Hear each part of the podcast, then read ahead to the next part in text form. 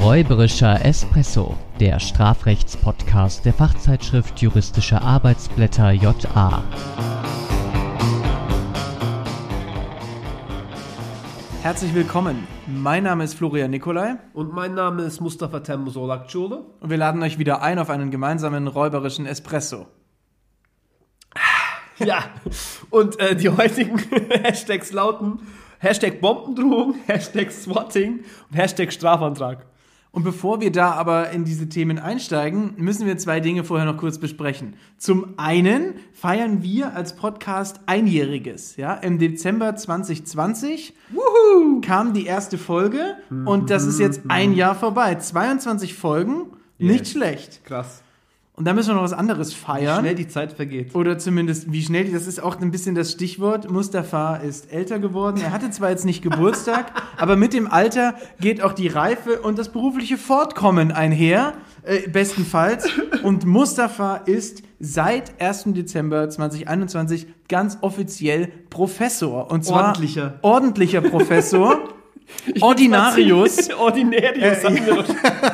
Genau. Unordentlicher Professor. Mustafa ist jetzt Ordinarius an der Universität des Saarlandes. Danke, dass du das jetzt nochmal so äh, ankündigst. Ich merke Ja. auch schon, ich werde immer professoraler. Ja. Schau mich nicht an, so an. an. den grauen Schläfen und, und den dünner werdenden Haaren. Ich merk's an der Stimme, die geht jetzt langsam weg. Mhm. Ich werde jetzt auch nur noch so Worte wie Paradigmenwechsel. Oh ja, und Paukenschlag aus Karlsruhe. Richtig.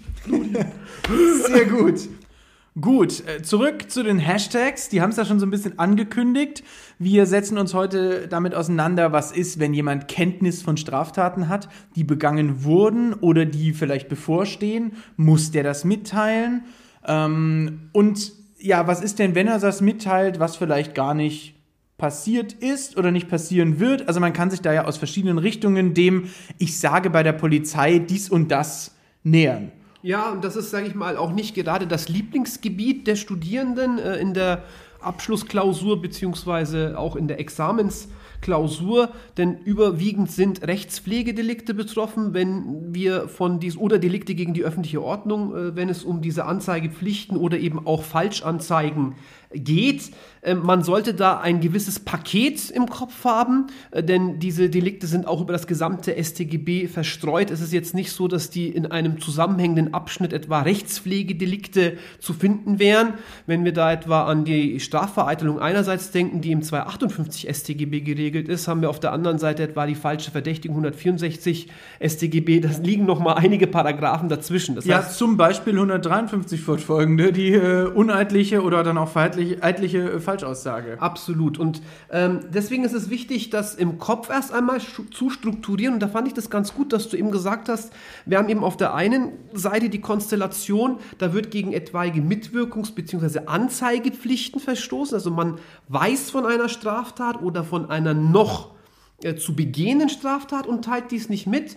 Und dann gibt es auf der anderen Seite eben etwaige Falschaussagen, mit der man ja in die Strafverfolgung verwickelte äh, ja, Behörden, das können eben die Strafverfolgungsbehörden sein, das können aber auch die Richterinnen und Richter, die eben in einem bestimmten Fall zu entscheiden haben, sein, irgendwelche Falschangaben macht. Widmen wir uns doch erstmal der ersten Gruppe, diesen Anzeigepflichten. Ja, denn grundsätzlich erkennt da der Gesetzgeber auch, dass es da ein Verhältnis Staat und Bürger gibt, was dazu führt, dass die Bürger untereinander jetzt mal nicht jegliches Handeln von anderen, was gegen irgendeine Norm verstößt, anzeigen müssen. Also wir haben hier kein Denunziantentum, keine gegenseitige Überwachung, im Grunde erstmal, Richtig. bis auf eben gewisse Straftaten, wenn die bevorstehen, Vor allem ähm, bevorstehen. Das bevorstehen. ist sozusagen der erste wichtige Punkt, damit hast du es eigentlich angesprochen. Genau, dass wir dann sagen müssen, Achtung, Achtung, da passiert was und wenn ich davon weiß, dann mache ich mich strafbar, wenn ich das nicht mitteile. Genau. Und das auch nur unter engen Voraussetzungen. Denn vielleicht sollte man das äh, nochmal betonen. Es ist ja eine Pflicht, die wir da aufstellen und das Strafrecht äh, setzt sich ja überwiegend aus Verboten zusammen. Also was ich sagen will ist, der, der grundsätzliche Normbefehl lautet, tue etwas nicht. Ja, wir verbieten es dir und nicht tue etwas. Äh, das ist sozusagen geboten. Insofern handelt es sich bei dem Delikt, das wir jetzt gleich ansprechen werden, nämlich äh, die Nichtanzeige geplanter Straftaten 138 StGB auch um ein echtes Unterlassungsdelikt, das auch an so eine allgemeine Solidaritätspflicht knüpft. Der Gedanke dahinter ist natürlich, dass die Rechtsgutverletzung in diesen Fällen noch abgewendet werden kann. Also vielleicht um das nochmal aufzugreifen, du hast gerade gesagt, es gibt kein allgemeines Denunziantentum. Und das ergibt sich eben äh, bereits daraus, dass wir für begangene Straftaten nicht solch eine Anzeigepflicht haben.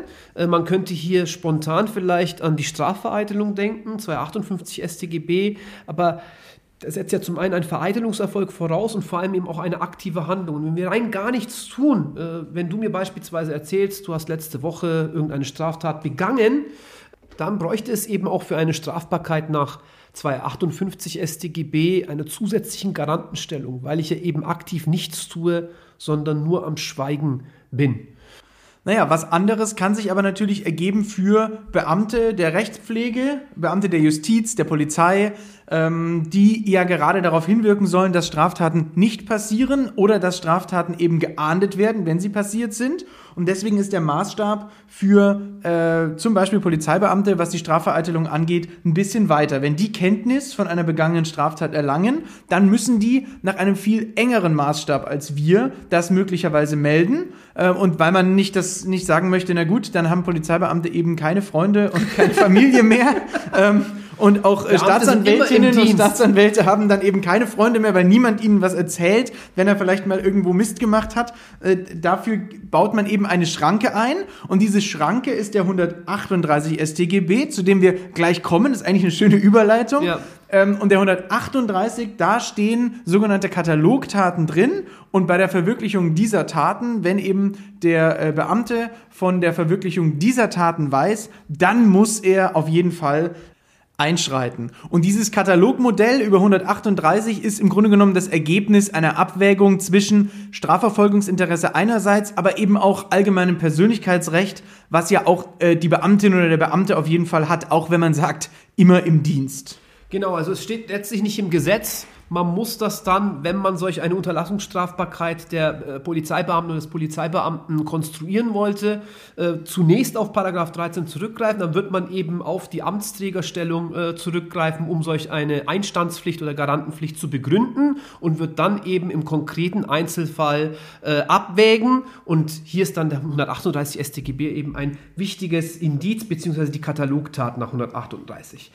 Ja, und dann sind wir schon beim 138 selbst. Ähm, Nochmal, 138 bezieht sich auf Taten, das sieht man auch aus dem, äh, oder das ergibt sich auch aus dem Wortlaut, die noch begangen werden. Also es heißt ja, man muss Kenntnis vom Vorhaben einer Katalogtat haben. Und das heißt aber auch im Umkehrschluss, dass wenn man Kenntnis von Taten hat, die begangen werden sollen, die aber nicht im 138 genannt sind, dass man sich dann nicht strafbar macht, wenn man das nicht anzeigt. Außer natürlich, man hat eine Garantenstellung, grundsätzlich diese Straftat zu verhindern als Überwacher oder Beschützergarant. Und da könnten wir jetzt wieder rausfliegen, beziehungsweise einen Exkurs dazu Machen wir aber nicht. Ja, gut, dann äh, bleibe ich mal kurz beim 138. Der objektive Tatbestand, wie gesagt, wenn man mal in den Wortlaut hineinguckt, äh, setzt Kenntnis vom Vorhaben einer Katalogtat voraus. Vorhaben kann schon das Versuchsstadium sein, meint aber vor allem die ernstliche äh, Planung. Äh, also es ist nicht zwingend erforderlich, denn dann wird es auch schwierig vielleicht sein, das Vorhaben noch irgendwie abzuwenden, ja. wenn wir schon im Versuchsstadium sind. Also es muss, das ergibt sich ja auch aus dem Wortlaut, zu einer Zeit die Mitteilung erfolgen, zu der die Ausführung oder der Erfolg noch abgewendet werden kann. Und die eigentliche Tathandlung, das ist eben das Unterlassen der Anzeige gegenüber der jeweils zuständigen Behörde oder auch dem Bedrohten. Also es gegenüber. ist niemand gezwungen, zur Polizei zu gehen, sondern man kann auch zum Rechtsgutsträger gehen und sagen, Achtung, da passiert gleich was. Genau. Wobei erst einmal die Anzeigepflicht sich an jedermann richtet, also die Beschränkung bezieht sich nur oder eine Beschränkung ergibt sich eben nur aus, der, äh, aus dem Katalogtatenmodell. Also es ist jetzt nicht so, dass äh, beispielsweise ein bevorstehender Diebstahl angezeigt werden muss. Das sind schon, wenn wir mal sagen, äh, Straftaten von einem äh, besonders schweren Kaliber, Hochverrat steht hier drin, Mord, Raub, räuberische Erpressung, gemeingefährliche Straftaten etc. Ähm, also nicht äh, vor allem, ich will mal sagen, niederschwellige oder äh, Straftaten aus der Bagatellkriminalität, die müssen nicht angezeigt werden. Ähm, eine gewisse mittelbare Beschränkung im personellen Bereich ergibt sich aber dann äh, aus dem Paragraphen, den sieht man nicht direkt, äh, aus dem Paragraphen 139 StGB. Man muss also weiterblättern bzw. weiterlesen. Oder nach der jeweiligen Prüfungsordnung zulässig, Fragezeichen, sich den 139 vielleicht an den 138 hinkommentieren. Genau, denn hier stehen nochmal einige Konstellationen, in denen die Nichtanzeige einer geplanten äh, Straftat straflos ist. Äh, je nach Wortlaut, mal heißt es, man ist schon gar nicht verpflichtet. Da könnte man natürlich sagen, da entfällt die Pflicht und äh, somit ist das eine Tatbestandslösung. Also man handelt schon gar nicht tatbestandlich. Überwiegend steht aber drin, äh, handelt straflos oder es kann von Strafe abgesehen werden, sodass das eben ein Punkt wäre, den man äh, erst nach der Schuld, also nachdem man festgestellt ist, man hat die äh, jeweilige Anzeigepflicht verletzt, man hat das nicht angezeigt, man hat das auch vorsätzlich gemacht, man hat das auch rechtswidrig gemacht, man hat das auch schuldhaft gemacht und jetzt prüft man sozusagen im letzten Schritt ähm, ja äh, einen Strafausschließungsgrund nach 139 StGB. Damit lässt sich also festhalten, der 138 soll bestrafen, wenn jemand von einer bevorstehenden Straftat, die in diesem Katalog genannt ist, weiß, weiß, das soll passieren und ähm, zeigt das aber nicht an, weder bei der Behörde noch bei dem Bedrohten. Das heißt, das Rechtsgut, was dadurch geschützt werden soll, ist das jeweilige durch die Straftat, die bevorsteht, äh, geschützte Rechtsgut. Jedenfalls wird das so überwiegend vertreten, dass man so eine Art accessorisches Rechtsgutmodell äh, konzipiert. Genau. Jetzt sind aber auch umgekehrte Fälle denkbar, in denen jemand zur Polizei geht oder zu einer anderen Behörde und sagt, Achtung, es ist etwas passiert oder Achtung, es wird dies und das passieren, obwohl das vielleicht gar nicht der Fall ist. Dann sind natürlich ganz andere Rechtsgüter betroffen, zum Beispiel die Rechtspflege, die öffentliche Sicherheit und Ordnung, aber auch denkbar natürlich, wenn ich den Verdacht auf jemand anderen, auf jemand konkreten lenke, dann vielleicht auch dessen individuelle Rechtsgüter. Genau, sein allgemeines Persönlichkeitsrecht oder was auch immer. Aber wichtig ist mir an dieser Stelle erstmal bitte, weil man ja immer sagt, das bringe ich zur Anzeige oder Anzeige ist raus und so weiter, dass man vielleicht hier auch mal die richtige Terminologie verwendet, wenn es schon die Laien nicht tun, äh, nämlich nochmal wirklich ganz konkret zu differenzieren zwischen der Strafanzeige und dem Strafantrag. Das zeige ich an und das trage ich auch an. Genau. Ja. die Strafanzeige, die betrifft erstmal nur die Mitteilung eines strafrechtlich potenziell relevanten Sachverhalts. Sie ist form- und fristlos und kann von jedermann gestellt werden, also auch vom Nichtverletzten beispielsweise, auch jemand, der irgendwie nur dabei war in der Szenerie, äh, irgendwie bei einer Kneipenschlägerei oder was auch immer, der kann auch die Straftat anzeigen. Ähm, wenn wir von einem Strafantrag sprechen, da ist zugleich auch das Begehren ausgedrückt, dass man als beispielsweise Verletzter einer Straftat auch die Verfolgung dieser Straftat will. Und die brauchen wir ja auch manchmal, wenn es sich vor allem um ein absolutes, vielleicht auch nur relatives Strafantragsdelikt handelt. Genau, das heißt, was man zur Anzeige bringt, ist das Geschehen und wenn die Polizei davon Kenntnis hat, dann überlegt sie, ermitteln wir, dürfen wir ermitteln?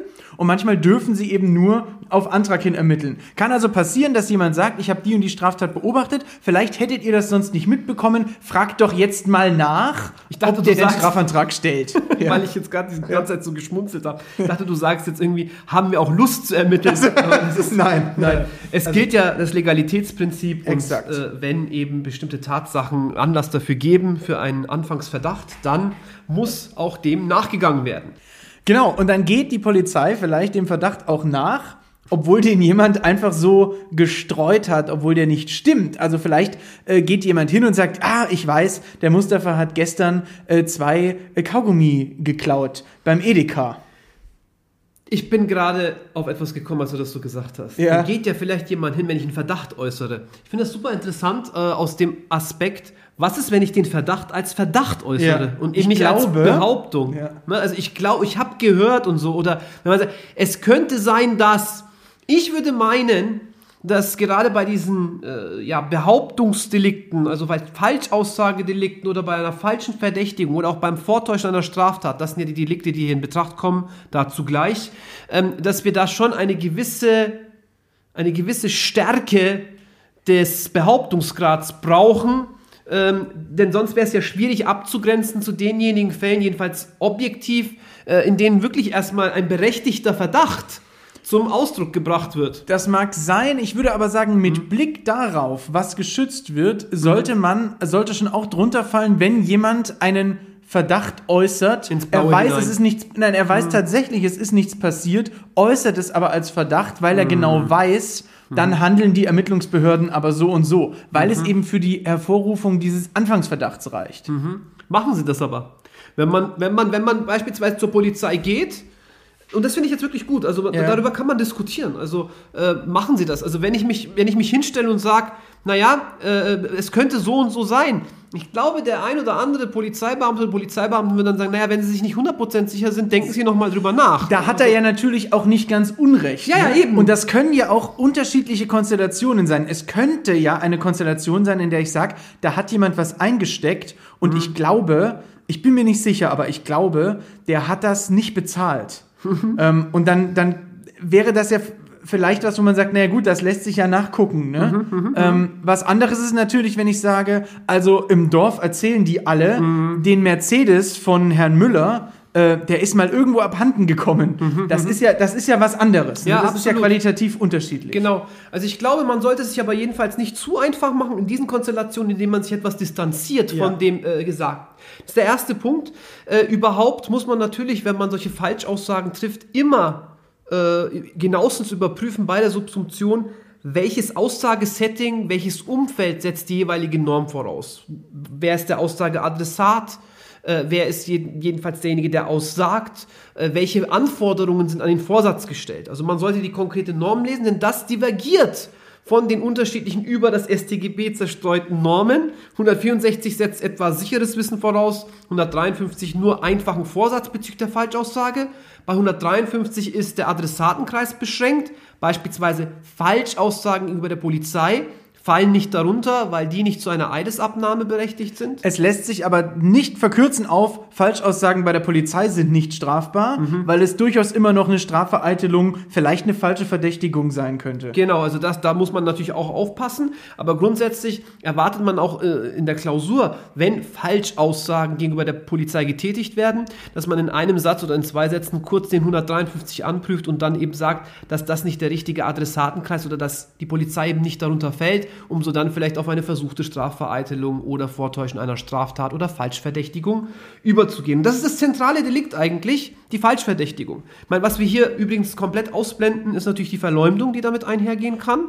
Ja, aber ich würde sagen, Manche äh, Leute brüsten- Erdelikte, ja, Erdelikte machen wir nochmal, da, da kann man ja ganze Bücher drüber schreiben und da, kann man, da lässt sich ja dann Genau. vielleicht nochmal eine eigene Folge drüber machen. aber äh, ist insofern zumindest interessant, weil ja manche sich auch gerne mit der Begehung von Straftaten brüsten, sodass man sich durchaus fragen könnte, ob das überhaupt ehrenrührig ist.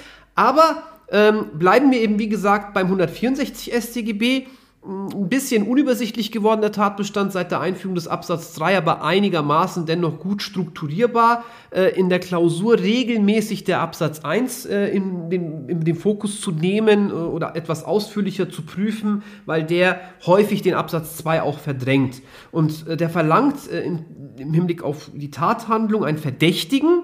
Das Verdächtigen das klingt jetzt auch so ein bisschen schief erstmal, weil Verdächtigen ist eigentlich so eine Art in sich gekehrtes Handeln.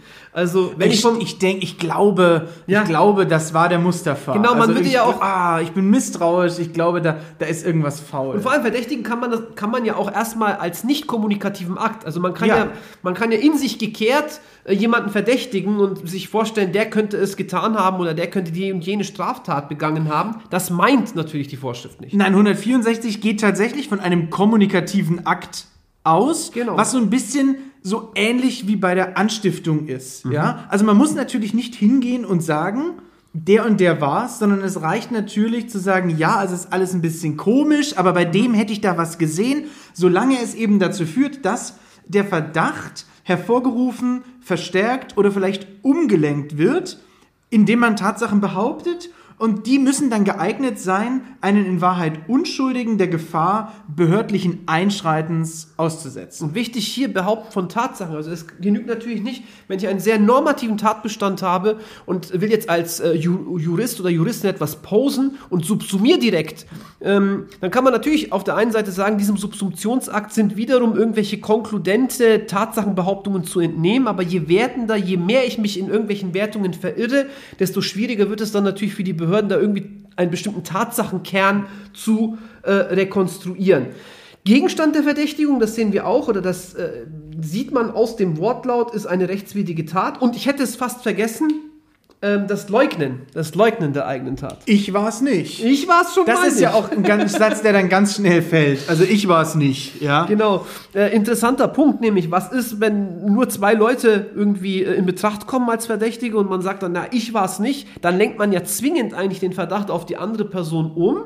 Aber, äh, Stichwort äh, nemo tenetur ipsum accusare, selbst wenn der Verdacht automatisch auf eine andere Person fällt, solange man eben nur ableugnet, äh, wird man nicht annehmen können, dass man zugleich damit auch eine andere Person verdächtigt. Das läuft aber auch in, ich würde mal sagen, 99% der Fälle nicht darauf hinaus, dass eben erst für jemanden Neuen komplett der Verdacht geweckt wird.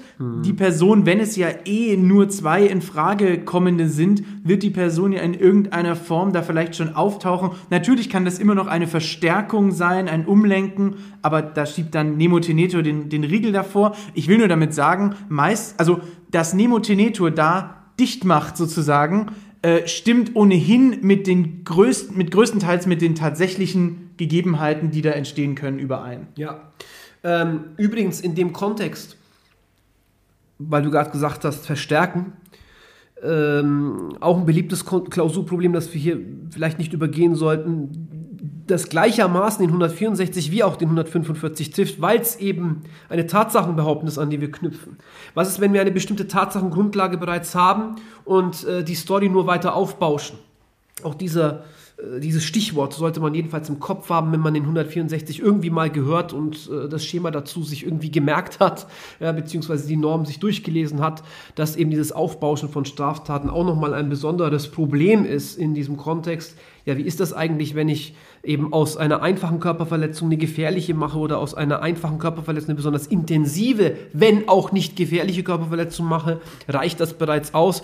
Wie ist es, wenn ich weitere Straftaten hinzudichte, die vielleicht unter der ja, sch- schwere Skala äh, des bereits Begangenen liegen. Also denken wir uns, die Polizei weiß bereits oder hat bereits irgendwie die Mitteilung erhalten, es käme zu einer oder es sei zu einer äh, Körperverletzung gekommen und jetzt erzähle ich noch ja und er hat ihn dann auch noch angespuckt. Es kommt dann irgendwie so eine tätliche Beleidigung hinzu.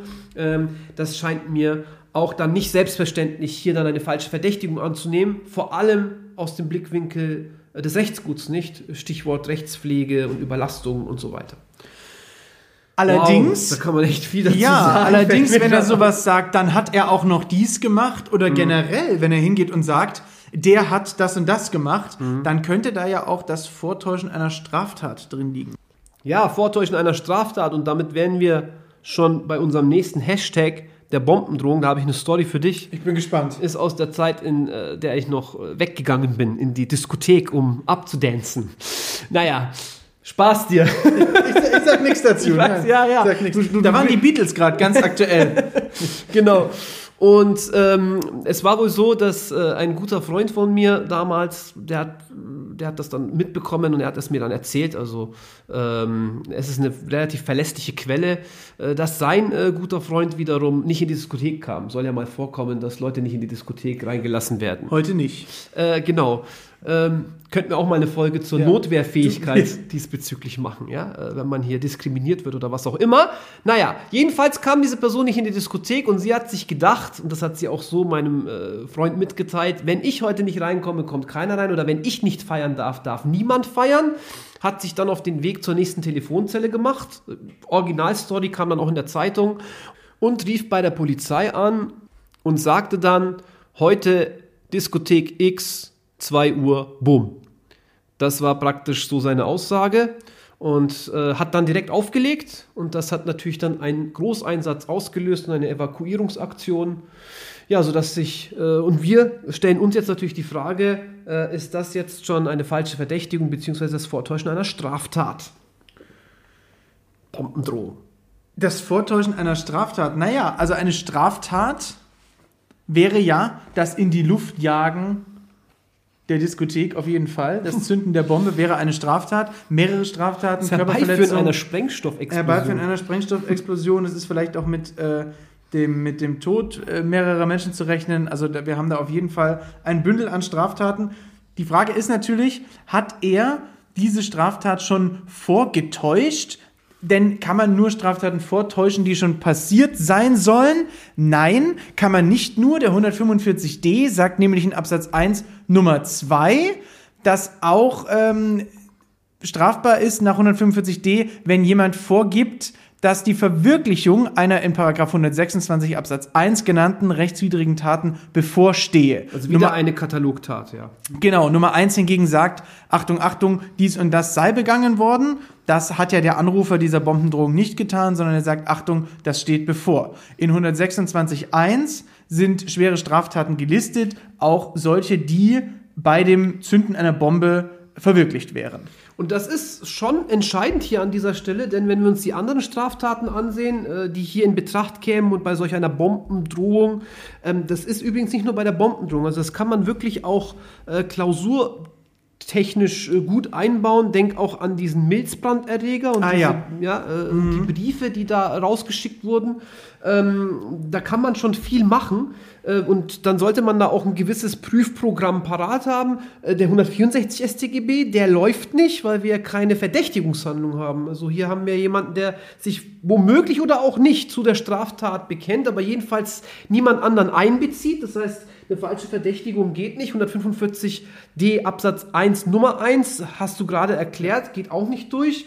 Ähm, man könnte an eine Bedrohung denken, also 241 StGB. Ähm, da haben wir allerdings das tatbestandliche Hindernis, ähm, dass sich ja die Bedrohung gegen denjenigen richten muss, der eben Inhaber des Rechtsguts ist. Und wenn er dann bei der Polizei anruft, wird es ein bisschen schwierig. Wobei da auch nahestehende Personen drunter subsumiert werden, äh, aber, ähm, oder beziehungsweise im Tatbestand stehen äh, von 241, aber darüber muss der äh, Täter auch Kenntnis haben. Also es reicht nicht, wenn dann zufälligerweise die Tochter oder der Sohn des Polizeibeamten am Telefon sich gerade in Disco X aufhält. Genau. Also den 241, den haben wir auf jeden Fall nicht dabei. Sehr schön. Ähm, 126 übrigens auch nicht. Es gäbe jetzt noch einen Straftatbestand, die Androhung von Straftaten. Äh, auch diese Vorschrift könnte, oder zumindest könnte man kurz andenken, da steht drin, wer in einer Weise, die geeignet ist, den öffentlichen Frieden zu stören, eine Katalogtat wieder 1 bis 8 äh, androht, wird bestraft. Naja, wenn man aber direkt bei der Polizei anruft und das nicht irgendwie sich auf einen Podest stellt oder in die Diskothek selbst geht und sagt, ich jag hier gleich alles in die Luft, dann wird es wohl gerade an diesem Eignungsmerkmal, also den öffentlichen Frieden zu stören, fehlen. Jetzt könnte man auf den Gedanken kommen zu sagen, na ja, aber der Einsatz und die Angst und der Schrecken, der dann eintritt, der äh, verbreitet ja, oder diese Angst äh, und dieser Schrecken, der verbreitet wird, ist ja geeignet, den öffentlichen Frieden zu stören, aber die Androhung muss ja in der Weise geschehen und das tut sie in dem Fall eben nicht. 126 selbst greift also in der jetzt genannten Konstellation nicht, hilft uns aber mit dem Katalog äh, für den 145d. Genau, aber inzwischen haben wir ja schon ganz viele Straftaten, in denen irgendwelche wiederum andere Straftaten katalogartig aufgelistet werden. Äh, da könnte man eine eigene Einheit dazu machen zu Katalogtaten, Straftaten. Auch in der STPO schließlich ein beliebtes Konzept. Und mit dem Stichwort STPO sind wir sozusagen bei der letzten Fallgruppe angekommen. Ich meine, diese Falschanzeigen oder auch äh, Falschverdächtigungen können ja auch noch ganz konkrete Handlungen nach sich ziehen zu Lasten eines Dritten. Also ich denke hier an Freiheitsbeschränkungen, wenn die Person festgenommen wird oder man irgendwie in die Wohnung eindringt äh, oder diese Person observiert, was auch immer. Also Da gehen wir jetzt in Richtung des Hashtag Swatting. genau. Ja, äh, wo man bei der Polizei anruft und sagt, äh, oder man täuscht dort eine konkrete Situation vor, bei der man ausgeht, dass dann ein, ein äh, SEK der Polizei möglicherweise dorthin fährt, äh, in das Haus eindringt, äh, dort mal einmal alles verwüstet, äh, den vermeintlich ähm, Gefährlichen festnimmt. Und das betrifft ja jetzt wirklich nicht nur STPO-Maßnahmen, also repressive Maßnahmen, sondern kann eben auch äh, Gefahrenabwehrmaßnahmen betreffen. Diese spezielle Fallgruppe Swatting lässt sich natürlich in diese Richtung konkretisieren, aber wir könnten es eben auch abstrahieren und sagen, alle konkreten Konstellationen, in der ich ja eine bestimmte polizeiliche Maßnahme repressiver oder präventiver Natur veranlasse und mich sozusagen der Polizei bediene, um mittelbar auf diese Art und Weise eine Straftat zu begehen. Übrigens nicht nur der Polizei sich bedienen, sondern auch der Justiz. Wer also durch eine falsche Aussage jemanden hinter Gitter bringt, weil man ihm Glauben schenkt, der macht sich wegen Freiheitsberaubung in mittelbarer Täterschaft strafbar. Genau, und das ist gar nicht so eindeutig erst einmal, denn wenn wir davon ausgehen, dass die eigentliche Maßnahme, sowohl die Maßnahme der Justiz oder auch der Polizei, rechtmäßig ist, also denken Sie etwa eben an eine rechtskräftige Verurteilung oder eben an eine äh, polizeipräventive oder auch repressive Maßnahme, die letztlich nach den Vorschriften der StPO oder der, äh, des Polizeiaufgabengesetzes sowohl formell als auch materiell rechtmäßig ist. Ähm, dass wir das überwinden können, liegt schlicht und einfach daran, dass wir dann eben nicht auf diese konkrete Maßnahme abstellen, sondern auf das Einwirken. Und dieses Einwirken, dieses manipulative Einwirken ist ja wiederum nicht gerechtfertigt. Und so sind wir dann oder kommen wir dann über die mittelbare Täterschaft potenziell zu einer Strafbarkeit. Genau, und wir stellen deswegen darauf ab, auf dieses, wir knüpfen auf das, auf die, das vorverlagerte Handeln an, weil das eben nach den Regeln der mittelbaren Täterschaft so funktioniert. Ja? Es ist letztlich ein Fall, in dem wir bei der mittelbaren Täterschaft im Hinblick auf das Strafbarkeitsdefizit nicht auf den fehlenden Vorsatz oder auf die fehlende Tatbestandslosigkeit oder auf die fehlende Schuldfähigkeit abstellen, sondern eben auf die fehlende Rechtswidrigkeit. Genau. Und im Obersatz wichtig, die Handlung des Täters ist das Anrufen bei der Polizei und sagen, Achtung, guckt mal. Ja? Genau. Äh, Und deswegen ist es auch wichtig, in diesen Fällen wirklich zwischen einer rechtmäßigen Maßnahme und anderen nicht rechtmäßigen Maßnahmen zu differenzieren. Das kann dann wirklich tricky werden. Ja, zum Beispiel, wenn, wenn sich vielleicht äh, formelle Fehler nur eingeschlichen haben. Genau. Oder wenn beispielsweise die Maßnahme materiell unverhältnismäßig ist. Genau. Ähm, in beiden Konstellationen könnten wir uns ja jetzt auf den Standpunkt stellen, dass bereits der Polizist rechtswidrig handelt. Auch das ist übrigens noch nicht 100% auserforscht und geklärt. Wir müssten auf der strafrechtlichen Ebene ja uns immer vor Augen führen, wenn die Polizei bestimmte Maßnahmen tätigt ähm, und damit die Freiheitssphären der Bürger im Subordinationsverhältnis irgendwie äh, einschränkt oder tangiert, dann braucht es ja hierfür wiederum eine Eingriffsermächtigung. Und diese Eingriffsermächtigungen fungieren zugleich auch als Rechtfertigungsgründe für diejenigen potenziellen Straftatbestände, die die Polizei verwirklicht. Also man denke an einen Hausfriedensbruch bei einer Durchsuchung, Sachbeschädigung, an eine Sachbeschädigung, Freiheitsberaubung. an eine Freiheitsberaubung meiner vorläufigen Festnahme. Man denke auch an die Observation und an irgendwelche äh, Verstöße gegen 201 äh, und gegen das Persönlichkeitsrecht, Ja, ja, also 201a äh, StGB. All das wird dann durch die StPO oder durch die PAG mh, äh, gerechtfertigt, sodass sich natürlich durchaus die Frage stellt, was passiert eigentlich, wenn äh, die formelle oder materielle Rechtmäßigkeit wegfällt. Ich würde sagen, das wäre schon ziemlich unfair in einer Klausur, Ja, das- und das diese auch Konstellation abzufragen. Die auch genau durchzugehen mit den einzelnen ähm, Unterschieden, den Nuancen, das sprengt den Rahmen. Ich Zumal man ja auch dann wirklich mitten in der StPO Ja. bzw. im Polizeiaufgabengesetz drin wäre, sodass ich glaube, man müsste praktisch im Sachverhalt, im Bearbeitervermerk schon klarstellen, es ist davon auszugehen, Ja, dass das ist- die Maßnahme XY rechtmäßig oder rechtswidrig war. Sehr gut. Dann würde ich sagen, das war eine Menge, das war viel Stoff diesmal. Ich Mhm. würde sagen, wir fassen das äh, nochmal kurz und knackig zusammen. In der- einer Klima. Ja, wunderbar.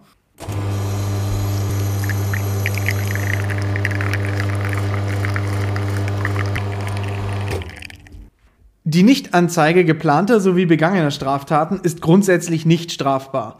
Ausnahmen bezüglich bevorstehender Straftaten normiert Paragraph 138 für besonders schwere Delikte, während bezüglich begangener Straftaten allenfalls eine Strafbarkeit wegen Strafvereitelung durch Unterlassen angenommen werden kann. Eine Bombendrohung gegenüber der Polizei stellt im Regelfall keine Bedrohung oder eine Störung des öffentlichen Friedens durch Androhung von Straftaten dar, jedoch gegebenenfalls das Vortäuschen einer Straftat. Die Veranlassung strafprozessual- oder polizeirechtlich rechtmäßiger Maßnahmen, die ansonsten deliktstatbestandsmäßig sind, können dem Veranlasser im Wege der mittelbaren Täterschaft zugerechnet werden. Ja. Ja. Dann haben wir das. Prima. Und äh, jeder Diebstahl wird zur Anzeige gebracht. Exakt. Und und zum Antrag gebracht. Genau, nur dass du Bescheid weißt. Genau, dann ähm, Feedback, Fragen, Anregungen gerne an japodcast.fahlen.de oder räuberischer Espresso bei Instagram. Und äh, ansonsten bis zum nächsten Mal. Ja, vielleicht mit einer Weihnachtsfolge. Das stimmt. Äh, Weihnachten steht ja vor der Tür. Hm, Genau. Jingle Bells. Ding, ding, ding, ding, ding, ding. Bis dann.